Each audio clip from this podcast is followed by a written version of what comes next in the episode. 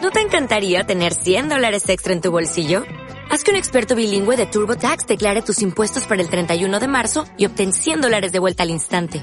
Porque no importa cuáles hayan sido tus logros del año pasado, TurboTax hace que cuenten. Obtén 100 dólares de vuelta y tus impuestos con 100% de precisión. Solo con Intuit TurboTax.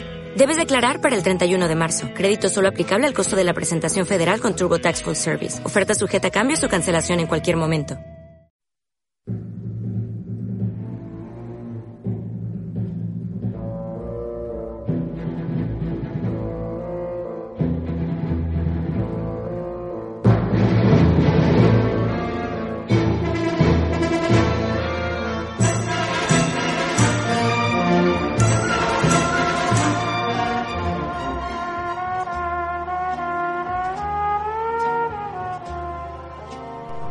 Buena y serena noche, Yolanda y demás flatliners e insomnes solitarios desde este su laboratorio. Hola.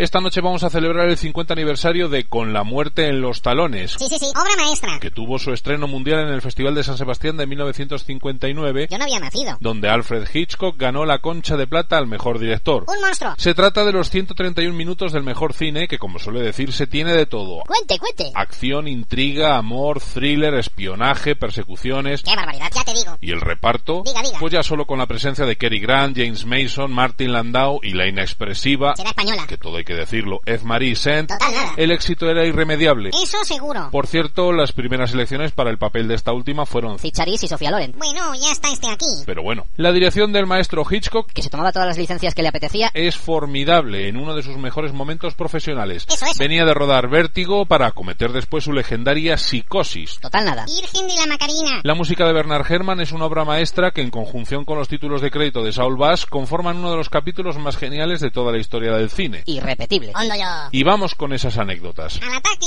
Decir que en la secuencia inmediatamente posterior a cuando Cary Grant ha sido detenido por la policía en la sala de subastas y es conducido a comisaría en el coche patrulla, Bueno. el agente que conduce toma una supuesta curva. ¿Mande? Tanto él como el detenido se inclinan para simular tal circunstancia, pero el otro agente se olvida de efectuar el movimiento y Cary Grant le da un golpecito en el brazo para recordárselo Pobre hombre. que cuando los matones meten a un Cary Grant emborrachado en el coche, por un momento sus cabezas desaparecen como por encanto, pues invadieron el espacio que ocupaba la pintura sobre cristal que simulaba los acantilados. ¿Qué me dice? Que dichos acantilados no existen en aquella zona llamada Glen Cove en Long Island, Nueva York. Ah, ¿no? Más plana que la mancha. Ya decía yo. Que durante la secuencia en el restaurante del tren, Cary Grant pide un cóctel Gibson. Desde luego. Cuando se lo bebe vemos que el líquido es de color marrón, si bien este cóctel está hecho con ginebra y vermut, Yes. y por tanto es transparente, pues que es lo que le sirven. No lo sé, es un misterio. que durante la ya legendaria secuencia de la avioneta fumigadora, si se fijan tan solo un poco, verán cómo se producen ciertas e inexplicables sombras producidas por indeterminadas fuentes de luz. No, hombre, no. Vamos, como si hubiera tres o cuatro soles. Cachi en 10.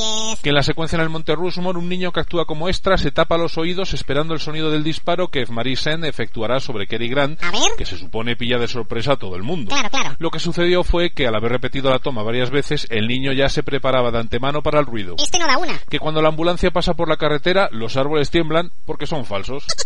Que James Stewart estaba convencido de que iba a ser él el elegido para encarnar el papel protagonista. Lo lleva claro. Y que para no acabar mal con él, Hitchcock retrasó el rodaje lo bastante como para que Stewart estuviese comprometido ya con la producción de Anatomía de un asesinato. Hombre, Que Yul Brynner fue la primera elección para el papel que acabó recayendo en James Mason. eso es un señor. Que Hitchcock, a pesar de su fama, no obtuvo permiso para rodar ni en las Naciones Unidas ni en el Monte Rushmore, Ah, ¿no? cuyo bosque se simuló en el estudio de la Metro. Vaya. Que casi todos los planos de Cary Grant son de su lado izquierdo. ¿Cómo? Curioso. No sé, no sé. Por cierto, que entre unas cosas y otras, el actor percibió por ese trabajo cerca de un millón de dólares, ¡Hala! a los que habría que sumar los 15 centavos que les cobraba a sus fans por firmarles un autógrafo. Toma, hay que comer. Y la última. Siga, siga. Un agujero en el guión. Pero ¿cómo? Si se supone que el misterioso Kaplan es un espía que oculta su identidad, Eso, eso. ¿Cómo es que iba a contestar públicamente al aviso de llamada telefónica al comienzo de la película? ¿No les parece un poco extraño a sus captores? Eso, eso. Misterio. Francamente, Resumiendo, que es gerundio. impresionante obra maestra que para variar fue olvidada en los Oscars del 59,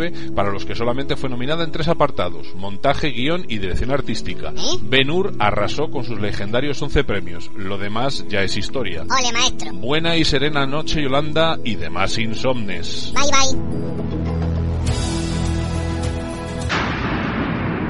Doctor, estaba yo pensando... ¿El qué, Valpurgo? ¿Cree usted que nos pondrían un traductor de Cheli a castellano? Pues va a ser que no. Mm, Me lo imaginaba.